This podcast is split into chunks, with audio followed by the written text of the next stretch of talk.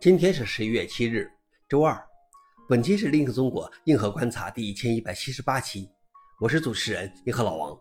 今天的观察如下：第一条，Link 系统也将出现蓝屏死机。几乎所有主流的 Link 系统都在使用 systemd 作为启动、初始化和服务管理等系统。systemd 在不断增加各种功能，同时各种 Link 系统功能。而即将发布的 systemd 二百五十五甚至引入蓝屏死机功能，用于在 Link 启动失败时显示重要的错误信息。这不是愚人节恶作剧。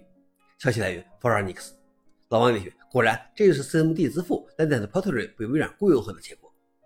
第二条是 OpenAI 推出 GPT-4 Turbo 和 AI 应用商店。OpenAI 在其首届开发者大会上发布了 GPT-4 Turbo。该公司称，其不仅更强大，而且成本更低。GPT-4 Turbo 有两个版本，一个从文本分析版本，另外一个是可以同时理解文本和图像上下文的版本。GPT-4 Turbo 提供 128K 令牌的上下文窗口。相当于约十万个单词或三百页书籍，这个大小 GPT-4 的四倍，也是所有商用模型中最大的上下文窗口。此外，OpenAI 还宣布推出 AI 应用商店，任何人都可以创建这种被称为 GPT 的对话式人工智能系统，然后你可以将其上架到 AI 应用商店。OpenAI 称，没有编码经验也可以制作 GPT，只需与 ChatGPT 聊天并描述你想要的东西，就可以制作一个 GPT。消息来源：TechCrunch。老王点评：这个 AI 时代，我们却难以接触最前沿的技术进步。最后一条是 Firefox 的开发将完全转移到 Git。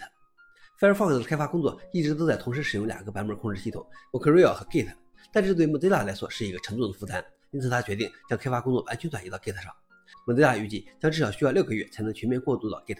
此外 Mozilla 将继续使用 Bugzilla 等工具。不过，虽然该项目将会托管到 GitHub，但短时间内不会接受拉取请求，贡献工作流保持不变。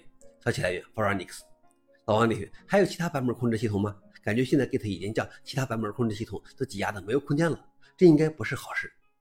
以上就是今天的硬核观察。想了解视频的详情，请访问随附链接。谢谢大家，我们明天见。